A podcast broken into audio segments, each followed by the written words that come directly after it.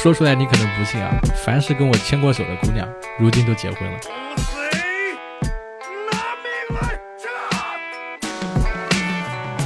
Hello Hello，各位回说八师傅的听众朋友们，你们好，我是八师傅八匹马。哎，今天这期节目厉害了，今天这期节目咱们要聊的是那些常去平遥国际电影节的年轻人到底在想些什么啊？然后这一期呢，咱们约的是之前的一期嘉宾段文文啊。我们上一次呃聊的是关于他做咖啡品鉴师啊，然后做咖啡烘焙的一些故事。那么今天呢，哎，咱们来找他一起再解读他的另外一段人生。类似像是一个影评人一样子，就是他去参加很多的电影节，在过年之前，我还看到他在非常短的时间内，集中的突然之间又跑去看了平遥国际电影节，我就觉得特别的神奇，所以请他来再跟大家一起来聊一期节目。我们有请段文文。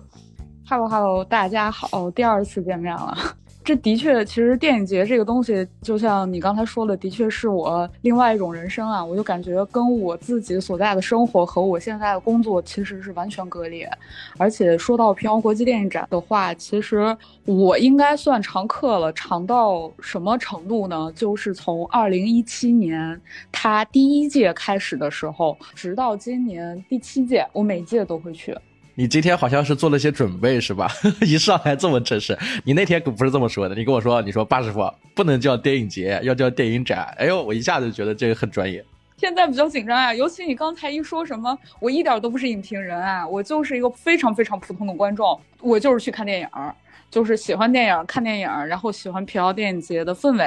哎，你看我也会说平遥电影节，因为这个东西它其实主要是感觉展和节在我们。概念里面没有什么区别，但在官方或者说以政府背景下，他就会对一些字眼抠的特别厉害。就比如说北京，那才能叫北京电影节；上海电影节，官方纯官方有政府背景举办的。那比如说像 First，只能叫电影展；平遥也只能叫电影展。然后我还去细查了一下，说这个事儿，但其实。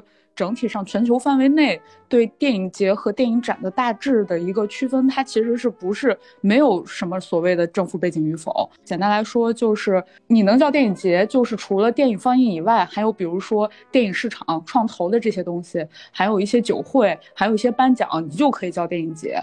然后纯粹的只是纯放映，那就叫电影展。其实只有这么个区别。啊，其实我跟这个观众朋友们、呃，听众朋友们说一下啊，其实年前我就跟段文文一起说要录一期节目了，因为当时刚好刚开放，就在非常短的时间内，甚至这个第七届平遥国际电影展好像都没有什么宣传，他就突然之间从北京跑去了平遥这个地方，是吧？这段经历能不能说一说？怎么回事？我天！哦嚯，那得问咱们尊敬的。贾科长啦，那是旋风举办啊！其实说白了，一一般而言啊，从第一届开始到现在，直到去年，它其实一直都是每年的秋天，嗯，也就十月份左右的时候办。但众所周知，去年的原因嘛，反正也一直没有定下来，一再的拖延、拖延、拖延。因为我每年都去，直到第七年了嘛，第六年、第七年了。我经常跟朋友聊，我说我从第三届开始，我去平遥电影节，就是去看电影儿。我已经不是说我去平遥，而是我回平遥，就真的会有这种感觉。这真的每年可能就有点类似于像候鸟迁徙的那种。我今年不去，我浑身刺挠，我不行，我就得去这高密度的去看一次电影儿，跟之前的朋友、老朋友、新朋友见见面，吃吃饭，吹吹牛逼，这种聊一聊我们平常我。在普通朋友，或者说自己，哪怕自己的挚友，或者是自己同事之间，完全不会聊的一些话题，比如说电影，电影衍生出来的一些想法，呃，问题有大的有小的，其实是跟平时生活中其他人完全不会聊的一些问题。我在那个当下的场景里面，都会跟他们去聊，他们也愿意大家一起聊。这个氛围是跟自己平时的生活完全不一样的。所以我觉得刚开始的时候说另一段人生，我觉得这个定义非常妙，非常准。你的人生已经不止一段了，又是咖啡师，又是文艺 青年，是吧？然后又又去看电影，天天，你有好多隐藏身份。我跟你说，我发现了。我还是想说一下，咱们好多听众可能不知道这个平遥国际电影展是个什么东西，咱们能不能先介绍一下？包括你看我自己，我也不知道。我说电影节，你当时还纠正我说是电影展，你就既然做了准备，是吧？先先简单讲讲这个平遥国际电影展是怎么回事。后边我可能就电影节、电影展我也不分了啊，就就其实这个也无所谓。平遥国际电影电影展，它是在二零一七年嘛，然后贾樟柯举办的嘛。贾樟柯可能大家都比较熟知，三傻好人的导演。对他自己本身的话，艺术电影这一块儿，在国内外他的一个造诣都是非常深的。平遥国际电影展的相关资料以及它是什么，我觉得大家是不是随便一搜就知道？我这块赘述的太多，是不是就显得我是在念百度百科？我来念啊，我来念啊。平遥国际电影展的全称叫做平遥卧虎藏龙国际电影展，据说是全球最长的影展名字。平遥国际电影展是在平遥举办，是由贾樟柯发起，大概是这么回事，在一七年，对吧？呃，然后这个里面分为卧虎单元跟藏龙单元，大概是一个看电影的一个这个活动。具体的秋天的某个时间开始的时候，就会有很多的电影去放映，这些电影基本都是比较小众的电影，是吧？是可以这么理解吧？嗯。他其实是比较偏年轻导演，卧虎的话，他其实是都是国外的导演，而且选的都是比如说印度尼西亚、泰国、不丹这些可能平时我们完全不会接触到的一些导演的一些新作，而且这些新作一般都是在其他电影节、A 类电影节上放映过的。之前因为在第五届之前都是马可穆勒是艺术总监嘛，所以他能很带来很多的威尼斯电影节的电影。这是卧虎单元，然后藏龙单元的话，它基本上都是一些。咱们国内的导演啊，国内的主创团队去主创的一些电影，它其实理念有一点儿像 First，是你的处女作或者你的第二部、第三部头几部作品，主旨是在挖掘这些年轻的电影人，有点这种意思。那那我能理解为，比如说国内这些电影，可能大部分都还没有上映过，是吧？对的，对的，对的。呃，一些这个电影从业者一起过来去看这个电影，那它叫电影展又不叫电影节，它会。颁一些奖项还是怎么样？我的理解，我的理解就是，既是观众去买票进场去去看，同时好像还有一些活动，是吧？因为我对这个完全不了解，所以所以就想听听你，对吧？给大家聊一聊，到底这个平遥电影节好玩在哪？我这儿啊，其实我当时第一反应就是平遥电影节好玩在哪儿，我就脑子里面只有姜文那一句话。嗯，我来平遥城只办三件事儿：看电影，看电影，还是他妈的看电影。就是 真的，就是我感觉，我觉得我现在潜意识已经把平遥和电影节、电影这个东西已经深度绑定了。说白了，去电影节最好玩的就是看电影。而且我觉得，尤其这么多年追着这个电影节下来以后，我会觉得。在我之前的一些看电影的思路，包括我看电影的一些品类型上，就是扩展了非常多，一下子就是一个大展开的那种感觉。哦，当然这这是其中之一。另外一个，除了电影本身以外，还有其他更多电影衍生的东西，比如说。每年大家就是有一个大师班，类似于 First 的头号人物，但非常不一样的是，大师班在平遥电影展的时候，他就是真正的会跟大家见面，然后去开一个类似于线下讲座，跟大家一起聊聊天，跟贾樟柯一起聊聊电影，然后大家可以一起去听这样一个每一年的大师班，一般都是在整个电影圈里边特别德高望重，还是？我不知道这个词儿用的对不对啊？比较有分量的一个谈话啊，非常有分量。比如说吴宇森、徐克、刁亦男、谢飞、李沧东，还有张艺谋，这些都过来过。每一年一个，每一年一个。这个要参加大师班的话是完全免费的，只需要去提前预约或者是提前排队就可以进去。这个是非常面对于影迷而言非常近距离的去接触主创的一个非常好的渠道。哦，除了大师班以外的话，还有其他的一些板块，呃，创投这一块，电影市场这一块可能不说了。作为普通影迷，其实创投简单来说就是一些正在拍摄当中或者进行到剧本阶段的这些电影，找钱。我理解啊，就是来找钱的，就是来找钱的人也有，来看电影的人也有，分享行业行业这个讯息的人也有。对，整体说一下，就是平遥电影节它有四个板块嘛，一个是展映，一个产业。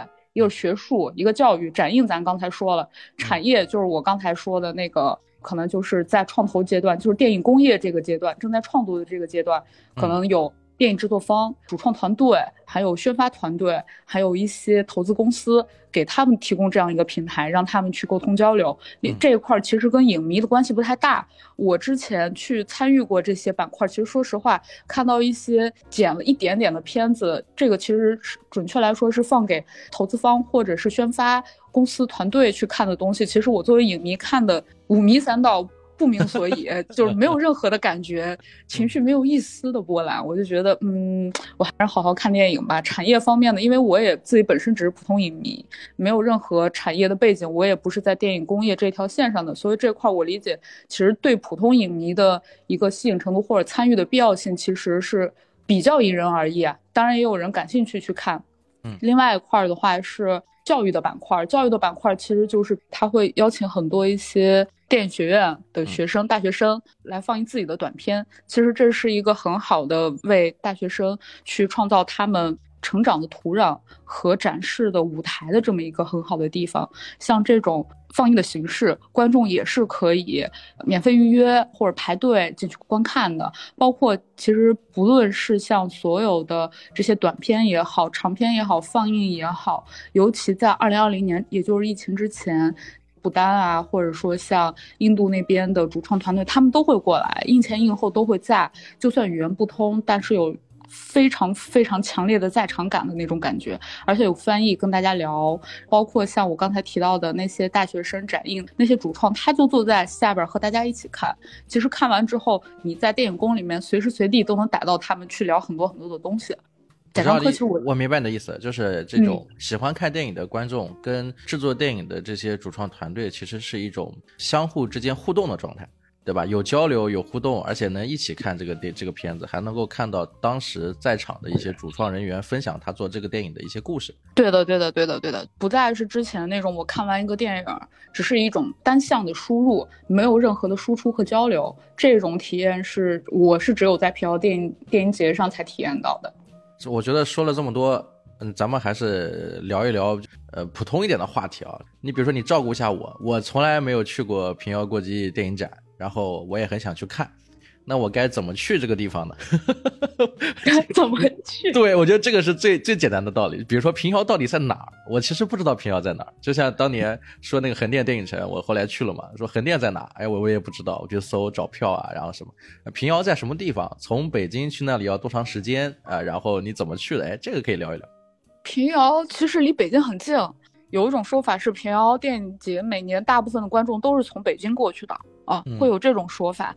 平遥就是在山西，然后它有两个站，一个是高铁站，一个是火车站。火车站的话离平遥城特别近，高铁站的话打车基本上二十分钟左右就能到。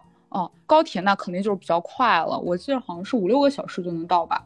平遥是一个城市还是一个镇啊？是这样的。平遥它的整个构架有一点像西安，我不知道这么说对不对啊？它自己本身是一个镇子，但实际上有一个平遥古城，四四方方的，会把它框在里面，就有点像西安嘛。西安它其实是有个四四方方城里边套了一个城，除了西安市以外，它里边有一个真正存在的城墙。平遥也是一样，它有一个四四方方真正存在的平遥城的城墙。平遥电影节的电影宫，它就是在这个四四方方的城墙里面。这个电影宫之前是一个工厂改造的，所以其实平遥电影宫它是有点像城中城的那种感觉，而且它与我之前参加过，比如说北京电影节非常不一样的是，你只要进了电影宫。你就不用跑着转场，因为它所有今天展映的地方，就是看电影的地方和比如说大师班一些参加活动的地方，还是放映短片的地方，还是创投的地方，它全部都在这一整个大的电影宫里面举行。那住宿呢？它这个国际电影展应该是播放有两到三天时间吧？之前的话会更久，九到十天吧。今年会比较短一点，因为只有三四天、四五天，所以一般而言的话，之前都是我就是一去去一周。呃，住的话，像十月份去的话，住城里边的民宿或者是酒店非常多，因为平遥它本身是一个旅游城市，其实它的这些旅游设施发展的都相当完善，而且一晚上的话，十一过了之后就是淡季，基本上。一晚上双人间或者大床房的话，也就不到一百块钱，几十块钱都能拿得下来，这么便宜啊！特别便宜，而且你要想有那种古色古香的大炕，我记着我哪一年，一八年，就是那种大平炕，睡四个人都没有问题。我和我朋友 三个人睡，特别宽敞，那也才一百一十几吧，就就非常便宜。刚开始的时候，刚工作那会儿嘛，资金也不是很很充裕的时候，还会跟别人拼房，就跟女生拼房。我理解啊，就是跟我在北京的生活，我在平遥的一个住宿，基本上可以忽略不计的那种地道。我大概明白了，平遥是离西安比较近的一个地方，是吧？有直达的高铁或者火车。对，它离西安也也很近，山西和西安都很近。包括我在山西认识的朋友，本地人嘛，然后认识很多朋友，因为去了很很多届了。山西本地也有人过来看电影，大家一起吃饭、喝酒、聊天。他们经常往西安跑，包括像他们的饮食习惯、面食啊，包括一些方言呀，其实都特别特别像。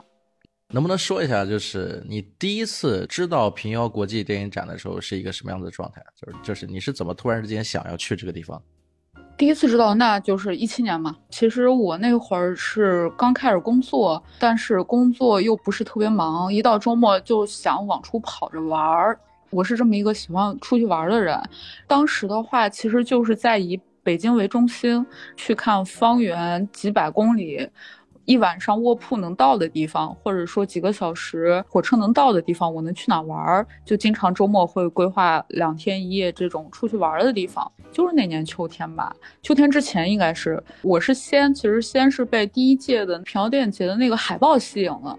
第一届的海报做的特别棒，可能这个跟个人的一些呃喜好有关系啊，我一下子就被他的那个海报吸引住了。有很多副嘛，但大概的都是在平遥古城，它以城的这么一个背景之下，一整个荧幕在就城中间高空悬浮拉开的那么一个海报，就有点超现实主义那种感觉，但实际上又做的非常漂亮，我就一下子被它吸引住了。我哇，我说哇，就一下就感觉就是你整个看到它就被击中的那种感觉。紧接着我就去了解它，我说哇，贾樟柯哎，我说呃，去看看吧。反正也是在我能接受的距离范围内，而且周末还可以去，因为它其实之前的一个电影展的话，它是要横跨两个周末的，其实时间特别长，所以就是我就挑了一个周末去。其实第一届去的时候就只是去转了一圈，只看了一部电影，当时只是一个。特别蜻蜓点水，我也有点懵，我也不知道我去要干什么，我就只是看到哦能买电影票，那我去看电影。但实际上当时的电影宫里面人特别繁忙，各种各样呃外国的记者呀、外国的主创团队呀，包括国内外一些特别有名的一些影评人呀，包括导演呀，在那个里边时时刻刻能碰到。因为刚才聊到，可能它是一个成套成的这么一个结构。平遥古城的那个城墙套了一个电影宫的一它的一个围城嘛，而且它里边能满足你一天基本上有吃的东西，对吧？然后有看电影的东西，就属于说早上进了电影宫，晚上才出来的状态。所以就是你在里边看完电影，买杯咖啡，随时都能碰到一些刚才看过电影的主创团队，或者是聊天的朋友，或者这种，其实氛围是特别特别好的。我第一届的时候去，就就感觉哇，好热闹哇，就是感觉就是有一种刘姥姥进大观园的这种感觉。就 你第一次是一个人去，还是还是跟朋友一起啊？别提了，我第一次是跟朋友去，但我那些朋友完全不感兴趣。然后我们当时是三个人，他们俩去上网了，我不能理解。我们其实那次去的规划是平遥电影节只去看看，因为平遥它其实是一个古县城，它周边的一些包括像王家大院，还有双林寺、相国寺这些，它其实是一个非常历史悠久的，有有一些。文化的一些积淀的一些地方，所以我们其实当时是主要是去奔着玩了，嗯，顺便去一下。他们俩就会觉得这个东西可能没有太多的意思，他们俩就去玩自己的了。然后我当时是一个人去到的，可能这也是后来我为什么基本上都是一个人去到平遥电节那边的原因之一吧。我就觉得那可能我身边的人。对这个事情执着，或者说我为了看一个电影，我要跑这么远的地方，我要在大荧幕上看，我要在这个氛围里面看，我看完想要和很多人去分享交流的这种心理，我觉得可能也是当下大家大荧幕小荧幕之争的一个一个衍生的话题吧。我觉得，我可以理解为去这个地方看的电影，基本上有一些可能不一定能够在后面的这个大荧幕上上上映。是吧？院线不一定会上映，有一些可能还在制作阶段，还有一些是国外很小众的，在国外放过的，但是你也不一定在国内能看到。所以你去的时候就是一个封闭性的了，你去了看了，但是很难跟你自己正常生活的这个朋友去分享这个事儿，是吧？对的，对的，非常非常难。但是我听你刚刚聊啊，你说你在这边最后认识了很多老朋友，是吧？能够一起去聊这个话题。哎，这个故事说一说，就是你一个人对吧？去了这个地方，参加了这么多届，是有哪些有趣的人、有趣的故事呀？可以分享一下。呃，其实我我是从第三届开始，然后就有了固定的老朋友。第一届就是蜻蜓点水嘛，去溜溜达达，然后看看，然后哇，到到这儿哇，到那儿哇，就就就这种感觉。第二届也是有点懵懵懂懂，就是去看了一场露天电影，冻得要死。它是有一个露天的叫站台的这么一个露天的这么一个。场次大，然后当时就是冻得要死。然后第二届的时候，会明显感觉到它比第一届整个电影宫的装修和调性一下就起来了。第二届对比第一届，可能还有一些硬装上的改善嘛。我是从第三届开始，就是因为第三届开始，我花了更久的时间待在那里，待在那里就会去主动的去找一些电影的群。当时有一个硬性的一个需求，就是我想要去收一些票，或者我有一些冲突的场次，我要转一些票，然后在这些群里面慢慢慢慢的就是，比如五百人的大群，很快就满了，有的时候加好几个，就是在现在豆瓣上或者微博上先把这些群找到，之后就就加到这些群微信群里面，然后微信群里面有时候转票转着转着，就是会从大群然后转到小群，就是哎大家看完电影晚上一起去吃饭喝酒啊，就是这种感觉。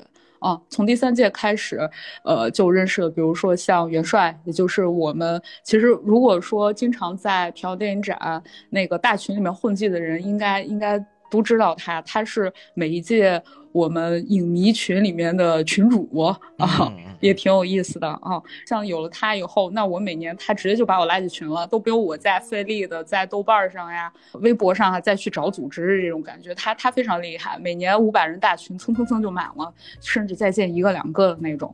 那一届认识，然后下一届来了以后发现，哎。他们还在，就有一种哇，老朋友见面就是聊得更更有感觉的那种那那种。因为你们有共同的回忆了，对不对？就是之前看了哪个电影，然后之前的东西跟现在都有对比，有的聊。对的，对的，对的。而且还有一个就是，我跟他之间的话，其实有个非常有意思的事情，就是我们俩有一次就是大家坐在一起聊天的时候，不知道为什么突然聊到生日。我俩的生日在农历的同一天，他说他这辈子还没碰到过这样的人。我说哇，我也是。什么情况？农农历同一天，阳历不是同一天，因为不同的年是吧？对，年份不一样，年份不一样。明白了。其实就是会在这些碰到的人当中，你会有一些怎么讲，就感觉哇。世界真奇妙，会有一些奇妙的缘分在。对，会有一些奇妙的缘分在。就比如说，从第三届开始到第四届、第五届，还有另外两位朋友，就是我们每年都会相见的。一位是苗博，还有一位是江峰老师。苗博的话，我后来了解到他的一个职业是写小说的，他经常躲在山里边写小说。然后他自己本身的话是有一些佛学之类的背景的，所以这些人之后的话。大家持着不同的身份，在当时看完电影之后，大家每个人理解不一样。呃，看完电影在酒桌上去聊这些天，大家各执己见，或者说各自解读的角度不一样，这些想法碰撞在一起，非常非常有意思。就是说，我觉得这个东西我没有办法现在去非常立体的去呈现。就是我们当时聊了什么，但是我只能说，在他们不同的身份背景之下，那我们看了电影，然后就是完全不一样的人嘛。像这种人，我在平时的生活当中，我都不可能跟他们交到朋友，甚至说不可能跟他们有交集。还有另外一位朋友，他其实年龄稍微大一点，他是人类学博士，他过的生活完全就是我想象中的生活。什么生活啊？说一说。就是每天都在田野调查，你会看见他今天去亚亚马逊了，明天去刚果了，后天。又到什么草原上？非洲草原上，或者说，尤其今年开放以后，他就去国外了。之前的话就一直在国内，他就做田野调查，整个人就一直穿个冲锋衣，然后头发有点长。你看起来他会皮肤会稍显黑一点，因为他应该是平时都一直在外面田野调查，可能跟各种各样的人打交道，跟各种各样的一个部落，真的有，真的有。你跟这些人在一起看完电影，坐在一起聊天的时候，就非常非常有意思。我觉得这个应该也是我这么多年这样一届一届下来，当然每年都会有新的朋友再加进来，每年也都会有老的朋友。比如说这三位朋友，我们在一起聊。二一年的时候，刚到平遥的那一天，应该是我二一年度过最久的一天。那一天干什么呢？就是因为我坐了一晚上的卧铺到的平遥嘛。早上六点到了平遥，然后看了一天的电影，完了以后跟他们几个喝酒，坐了一大桌的人。当时就他们三个还在，就说哇，我们这这么多年了，我们三个每届都来，我们要碰一个。就碰杯的那一瞬间的那种感动，其实是非常非常让我觉得记忆犹新的。就而且是非常有意思的是，我们当时在那个烧烤店一直吃饭喝酒聊天，吃饭喝酒聊天。刚开始可能只有。五到八个人坐在一起，后来我们在那坐着坐着，就有一起来电影宫，可能看完电影的，呃，认识不认识的朋友，就陆陆续续都加入进来了。因为大家聊的话题都一样，可能旁桌听见你们在聊，哎，你们今天也看了那什么什么电影？哦，我觉得那个那个什么什么什么怎么样？就是大家一下子就把这种人和人、陌生人和陌生人之间的这种隔阂给打破了。所以就是我们到最后一直喝到早上的得有四五点了。哎我的天，你也不年轻了呀！这是啊，我天！然后我第二天早上还有早场电影呢。你想，我们到最后本来是一桌人，后来变成两桌人，后来把三张桌子拼在一起，一直聊到第二天早上天快亮了。中途的时候团碰到涂蒙老师了，当时涂蒙老师是是从后面过来这样去卫生间，然后我们还说，哎，涂蒙老师要不要一起来喝酒啊？就是很和蔼，感觉就是有点像我爷爷那种感觉，就是嗨，你们少喝点儿那种感觉。自然，非常自然这种打招呼的状态。当然，童木老师也就是在那年之后，可能没有半年吧，就因病去世了。就反正这个提起来也有点难受了。至至少在那个时候，给有有过这种这种记忆，对吧？对的，对的，对。哎，我听下来啊，这个平遥国际电影展的时间其实是比较长的。那是从早到晚都有电影排期吗？连续多少天啊？今年的话是只有四五天时间，之前有将近十天左右。基本上你要想看电影的话，我最长的一天可以排到五部左右，就是 天啊，就就是从早到晚，从早到晚。整个电影宫是有两个大的展厅，一个是露天的，一个是室室内的。室内的叫小城之春厅。一般像一些首映的电影或者有主创团队参与的电影，都会放在那个电影院里面举行。另外一个是露天的，它叫站台，那个是真的纯粹露天的，而且只有晚上才能开始放映，因为是露天嘛。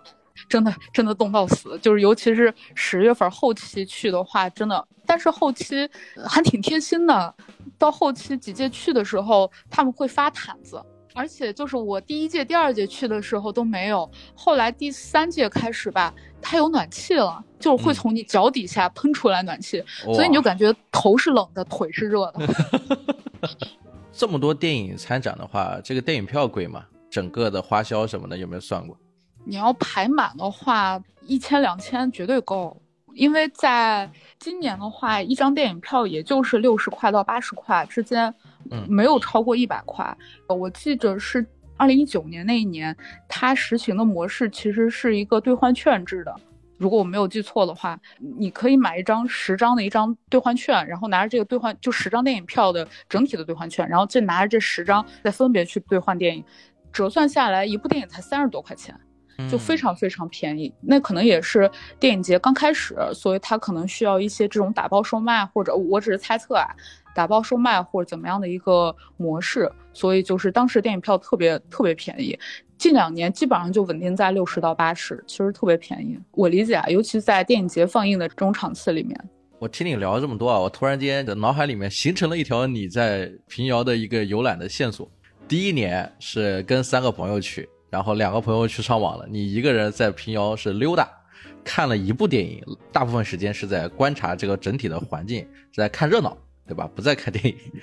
第二年仍然是去了，但是去了是遵从一种习惯，可能也就看了几部电影，对吧？对。然后也不认识什么人，刚开始找一找憋憋窍啊，怎么样去换票什么，遇到了一些问题。第三年，哎，开始熟悉了啊，知道就是我要来是为了看电影的，你就把排期呀，这个哪些电影想看呀，还有这个票的时间呀，怎么样能够让自己更方便去看电影，你开始去准备这个，然后到第四年，哎，你有了变化了。第四年是你第三年接触的那些人，第四年又发现又遇到他们，那就开始有了共同的回忆，有了这个跟电影相关的一些这个谈话，以及一些社交，一些朋友。到第五年、第六年开始，就真的是热闹起来了，就开始享受这个东西，甚至沉浸式的去观影了。其实我听下来挺爽的，包括我也很想，真的是抛开所有的东西，就到那里去，然后一场接一场，是这样吧？中间有吃饭的时候吗？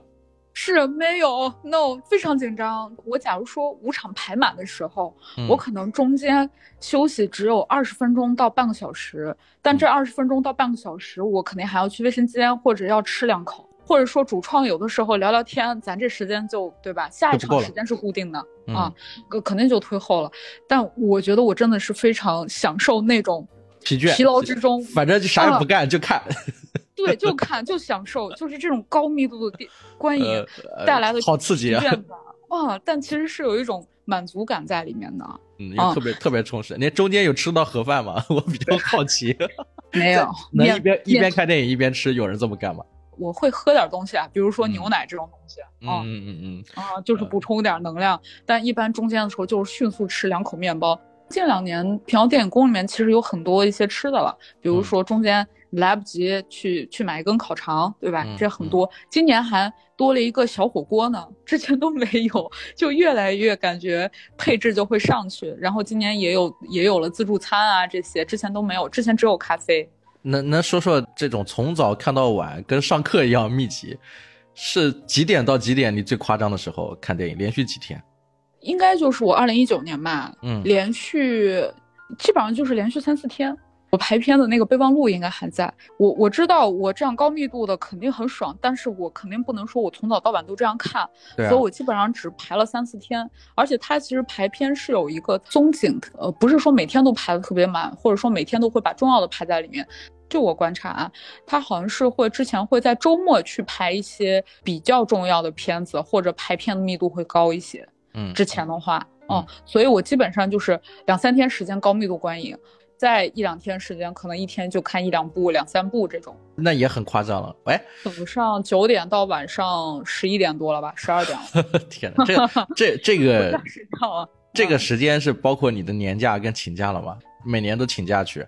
啊，对对，尤其今年，我就我就说，我就无论如何，我年假就用这儿，哪怕全部用到这儿，嗯，病假也拼起来。尤其今年通知的特别突然，科长自己也说旋风举办啊，而且这个时间好巧不巧就跟春运完全重合，就基本上大年二十八、二十二十七才结束。啊，所以就是就是过年之哦前跟你、跟跟你约访嘛，就是贾樟柯跟这个平遥国际电影展之间的一些关系，其实我看到过有一些热点，这也是我对平遥大概知道的几个时间差。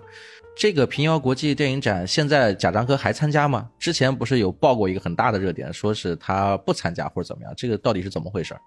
是在第四届的时候，其实我是跟一些电影媒体的朋友跟他们聊，他们就说，其实，在第四届举办之前，包括像在开幕的时候，贾樟柯和刘涛还在跟大家去畅想我们之后要怎么怎么样做，就完全你你能感觉到他不是说我不干了这种感觉，就是说他还在为为以后去紧锣密鼓的筹筹备，但在中途，也就是在电影节的中间，他突然宣布说我不干了，这个交给政府了。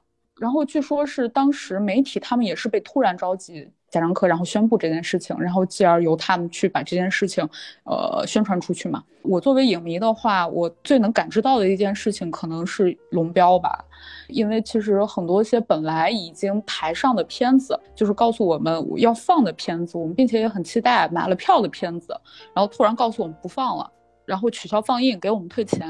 然后当时在开票之前，就是有一些电影名他都不公布，嗯，直接说卧虎藏 卧虎什么什么藏龙什么什么，就没有电影名。这些其实在我当时看来，我不明所以，而且我隐约觉得可能背后有一些什么样的东西，但我作为影迷我不知道。贾樟柯退出这个事情和我的这些作为影迷看到的事情结合在一起以后，我会觉得这是不是会有一个因果关系？就很可能是因为当时这个电影展它有一些审核啊、审查呀，有一些技术原因，是吧？所以你在参加的那个第四届的时候，会觉得稍微有些不一样。但是后来好像又正常化了，是吧？可能这个事情也在于说，贾樟柯在整个平遥电影节里面的身份太重了，嗯，就是太重了。哎，我不知道这话该不该说啊。嗯平遥电影节就是他发起的，但他的身份太重了，那是否需要去中心化？我理解，这可能是一个比较大的问题吧。我只是这么猜测啊。我可以这么认为啊，就是贾科长发起这个平遥国际电影展，当然是希望说国内的这个电影也好，或者是国外的电影也好，能够有更多的交流的机会嘛。但是这个连续几届之后，那可能会在外界有一些质疑，对吧？说到说你这个电影展是不是你个人的，或者是怎么样的行为？但是电影展它毕竟是打着国际的这个名头，肯定还是希望做更大的、更开放的事情。那当然不能落在个人身上，所以才会有有有中间第四节出现的这种这种行为。我是个人这么认为啊，甚至我觉得贾樟柯能够做出这种事，应该是他觉得，当然是以这个国际交流为主，以文化交流为主，这个是最好的，肯定不能落在个人上，这样会把这个事儿做得太小了，所以他才会有一些，比如说放弃的一些东西啊，或者是有一些主动选择的这种这种方式。但是整体上现在来看，哎，确实是在国际上已经有了影响力了，对吧？对的，对的，而且二零年第四届他宣布，哎，我我退出了之后，其实大家都在担心之后的电影展会不会变味儿。但实际上，就像你刚才说的，其实没有，他其实是在另一种身份，以另一种身份在参与这个事情。这个事情还是会和他有一定的关系。就比如说，我记得好像是二零二一年，就是也就是他宣布退出的下一年那一届，我当时也去了。我当时去的时候，有一种哎，说不定这就是最后一届了吧的感觉。因为 因为我害怕它会变，嗯，会变味儿，不是说它没有了，它就会完全会有会变化。因为它其实是换了一些东西在嘛。但其实那一年贾樟柯回来了，并且你发现整个氛围也好，整个电影节的节奏也好，或者说选片的方向也好，它其实是没有变的。那一年贾樟柯的身份，他是好像是电影展的什么？首席体验官，嗯，就是以观众以观众的身份，对吧？代表，对的，对的，对的啊，以这种身份来玩，那其实还是一样的。就像我说，他从一个发起者变为一个深度参与者，然后再跳出来变为一个观众体验官的方式，反而能把平遥国际电影展推向更高的地方。对的，对的，包括像今年啊，今年那个颁奖典礼，据说好像是科长后来都放我们影迷进去了。据说是啊，因为我们往届的话，一般颁奖典礼是不能进的。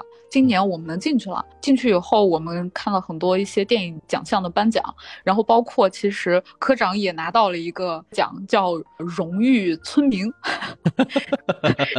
挺好，挺挺有意思的啊，挺有意思的。对，那说说到这么多啊，我们讲讲今年的平遥国际电影展。今年你去，哎，看了些什么好的电影？有哪些好玩的故事可以分享吗？去看电影啊，片单都真的都是盲选，你可供参考的资料非常少。嗯，大部分电影没有开分儿，你就基本上分数什么的就不用考虑了。就基本上我参考的维度可能有这么几个：一个他在来平遥电影节之前他在国际上拿的奖项，然后另外一个是看他的主创团队有没有我感兴趣的，还有第三个就是我去看他的整个故事是不是我想就是我感兴趣的那类故事。因为今年本来说是不办了。就是今年其实是是补的一届，就是说二零二三年十月份的平遥电影节会如期举办，今年年头上的那个一月份的那个电影节算去年的电影节。啊啊！我其实是哇，就是有一种哇赚了的感觉，赚回来的感觉。我我又能因此回到平遥了。所以我的第一部的选片，我当时选的是一个叫《夜幕将至》的一个电影，它整个主创团队也都是山西人。它大概讲的就是一个回山西的这么一个故事。这个电影也非常厉害，它是今年的一个黑马，拿奖了啊！最佳影片、影影迷选择最佳荣誉什么，还有同业荣誉，他都拿到了，非常厉害。故事里最好玩的点在哪？这么说吧，没有好玩的点，是心酸的点。不，心酸当然是心酸。他能拿奖，那肯定是他反映的现实，体现的这种东西跟平时咱们看到的不太一样，更深刻，是吧？我觉得比较有意思的是，导演的专业是挖煤的。啊，那怪不得了。没有没有，开玩笑，开玩笑，开玩笑。他其实，在映后的时候跟我们聊，他其实为了筹备这部影片，后期的话也在煤矿当了一两年的煤矿工人。啊，然后包括他整个电影，它其实基调就像你刚刚说，挺现实的，而且也挺啊，怎么讲，沉闷也会让人挺沮丧的那种。因为他讲的就是一个小伙子，因为各种各样的原因失业了，然后从北京回到山西老家。这一路上，因为山西的老家是在一个比较偏僻的地方，所以他一路需要换乘各种各样的交通工具，从大巴换到。小轿车从小轿车换到朋友的一个拉货的卡车，然后再换到那个。哎，你说你说到这个，我想到有点公路片的意思了。对对对对对对，过春天呀，都是有点类似这种，就是在旅途中发生的故事。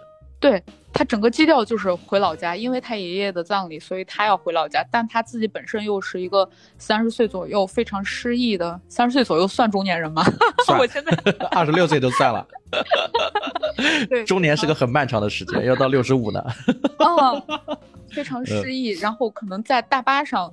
会碰到一些亲戚朋友，然后跟你有产生一个对话，然后借以了解整个人物的他的故事背景，他的人物所遭遇的事情，然后又换到下一轮，换到下一轮，包括最后的时候，他的父亲穿着孝衣，然后把他载着摩托车最终回家。所以整个路上他映后的时候也说，其实是一个感觉自己路在越走走越窄，车越换越小。然后遇到的问题越来越不断的怎么讲，就是无解化，对，而且还有无解，就是这么一种人生的一种。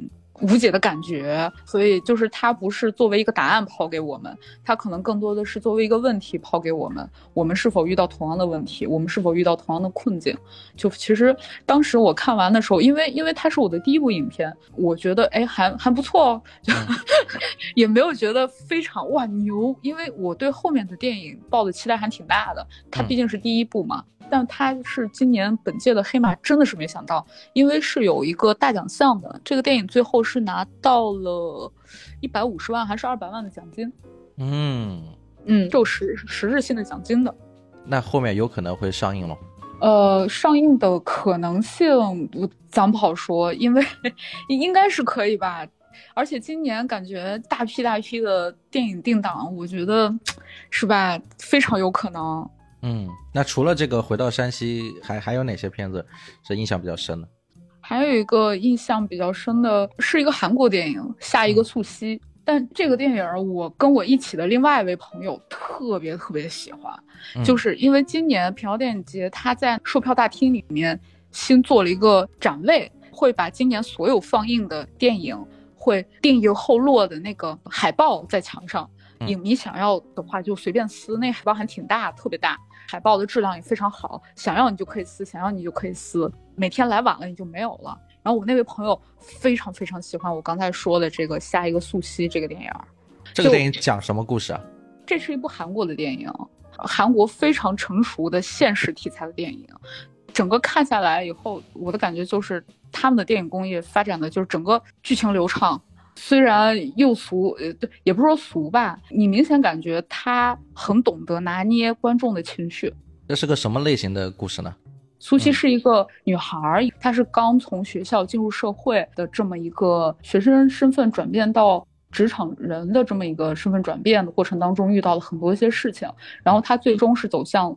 自杀死亡，他这个电影是比较分裂化的。自杀死亡之后呢，一个女性警官，这俩都是主角都是女性啊。女性警官开始介入这件事情，去调查她为什么自自杀，然后会慢慢的揪出来，其实这个女孩自杀的原因是和社会当中每一环都逃不开，可能是公司定的 KPI。可能是学校说我们的就业率千万不能低，你必须给我坚持待在那个公司。也可能是老师对他的一些压迫，也可能是公司上属对他的一些，就是非常现实的题材。这个看完我就会觉得下一个素汐就是下一个我，就这种感觉。懂你意思，有一种宿命感，逃脱不了。他是不是用的是那种平行蒙太奇的方式，或者用的环形结构啊，还是其他的方式来来做的剪辑啊？你刚才说的这种方式，它其实有一点，这次也被人诟病了，比较两极化。这两个角色的出现，它其实是完全割裂的。前一个女孩完全结束了她的生命以后，女警官才开始介入整个故事，然后再把她这个女孩之前的故事再回溯一遍，有点割裂，而且完全分离开，它不是两条线，不是同时在进行的，嗯，不是闪回嗯，有一点这种感觉，所以就是有点。割裂，而且后来在跟其他朋友聊这部电影的时候，他会觉得哇，你再你再把这个整个故事又给我重新讲了一遍，我会觉得嗯，非常差点意思，嗯，就就也会有这样的。但是我会觉得，那以女女警官的视角，以另外一种视角把这个故事再去看一遍，会有不一样的发现，会有不一样的感触，因人而异，看法非常因人而异。当然，下一个素汐也拿了奖，在这次平遥电影节里面。呃，还有没有别的电影比较深的？还有一个电影非常棒，但是我中间睡着了。我累了。这这这个才是常态，你知道吧？在电影院里睡着，而且还不是电影不好看，而是太好看又太累了。哇，真的很好看。它名字叫《便利店》，它讲的是一个便利店整个故事。它其实讲的是一个女性困境。今年很多一些女性题材都挺好的。苏联解体以后，其他那些小国家的女性，然后她去到俄罗斯打工，打工那个地方就是便利店。在俄罗斯打工的时候，被店长的一些欺压，包括她生了孩子就会被人拿走买卖。我觉得这部电影好看，它不仅就除了就除了这个题材以外，它其实是加了很多很多超现实的画面在里面。昨天醒来的时候看到一段啊，女生她睡着了，嗯，你也睡着了。就是整个画面突然就把他置身在一个呃火车的硬卧包厢里面。呃，你一你一醒来发现，哎，我怎么在电影院？硬卧包厢里面，然后他抱着他的孩子。嗯，你抱着奶茶。嗯，有一个个子很高，有一点类似于女魔头的那种。她其实不是科幻化的一个人物，她是真实存在，只不过身材比例特别的舞台化、戏剧化，穿着纯黑色的衣服，然后缓缓的走进来，把他的孩子抱走。整个车厢的门关上，忽然慢悠悠从镜头外走进镜头里边，一群鹅，那群鹅往前一直走，一直走，然后走到女魔头离开的地方，但那个门是关掉的。嗯，然后那群鹅就开始在车厢里面打转，其实就很多很多这种超现实画面存在。我中间醒来以后看到的一段，它其实这段我觉得也是在非常极力的描述这个困境。他之所以是困境，就是没有解决的方法。因为他其实后来的话，从这个俄罗斯的便利店回到了自己的老家，开始在田地里面摘棉花。我看到的那一段，开始在田地里面摘棉花，但同样会受到压迫。她作为女性的劳动生产者，工资或者说劳动环境会受到压迫之外，她其实还会受到周边人的一些诘问，说你在俄罗斯那么好的工作，为什么还要回来？你在俄罗斯那么好的收入，你为什么还要回来？其实它就是一个非常无解的困境。就是后来我在跟其他朋友 聊到这个电影的时候，他其实说了一句非常安慰我的话，我也觉得备受安慰。就是说，可能正因为你睡着了，看这部电影断断续续的，所以你会把这个电影记忆犹新，甚至会记他一辈子。嗯，别人觉得有点闷是吧？啊，说不定这个电影对你造成的影响，会比你从头到尾看完这个电影造成的影响更大。嗯，对啊，都说了，你从梦中醒来，发现他也从梦中醒来，真的好中中间你又睡着了，然后你跟我说你又醒来，发现他在摘棉花。啊，就是我中间睡了醒了，睡了醒了，绝对有很多次，因为因为我的意识在告诉我，我肯定不是在床上睡觉，我要一觉睡到天亮，我要我在告诉我我在看电影，我要看电影，我想要知道发生了什么，我的大脑还是在提醒我呢。我想问一下，隔壁有人睡着吗？有啊，那可太多了，这么多人在里面睡觉是吧？就是就是像你说的，真的是一种常态啊，真的是一种常态。大家大家就是就是看着睡着，看着睡着。你要说我高密度看电影，我不睡觉才有鬼。我我感觉啊，你讲的这个，我突然间有一种好幸福的感受，那种小时候躺在被窝里面，打开电视看那个 CCTV 六，晚上大概九点半开始放那个《佳片有约》，然后看着看着我就睡着了。在在睁眼的时候到结局了，然后再看着看又睡着了，就是这种感受，就很很幸福，你知道，很有安全感。对对对对对对，真的很有安全感。就因为你你知道这个环境是绝对安全的，嗯，而但是你又在不断的接收一些新鲜的、你感兴趣的，甚至说和你的人生完全完全不同，因为你你在这个地方已经割裂了。对，这个平遥电影宫已经不，这是一个回字形，外面是城墙，里面是电影宫，对吧？一个回字形，你就待在里面。这回字有好多种写法，反正你都在里面，你不用出来，跟现实生活完全割裂，又不用吃饭，就光看电影，喝点牛奶。你看看你，对，而且而且你还能经历很多种人生嘛。虽然这个话已经被说烂了啊，但真的每看完一部电影，看这些电影还是跟自己熟悉的东西完全不一样的。我我问我问个问题啊，有没有人，比如说同样是在这个展展馆里啊，电影院里看，他睡着了之后再睁开眼睛的时候，发现是下一部电影，有没有可能？你问到我了，一般一般灯亮起来，大家好像会有一个惊醒的动作吧？就都走了是吧？然后不会有人赶人是吧？那有没有人一一睡睡得特别沉，睡到下一场？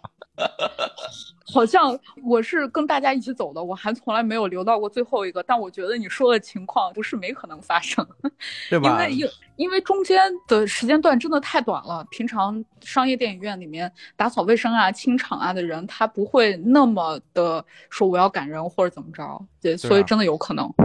更何况他可能两场票都买了，他干脆就不走了，就在这里睡，啊、拿出一张套票给大家看，那我继续睡。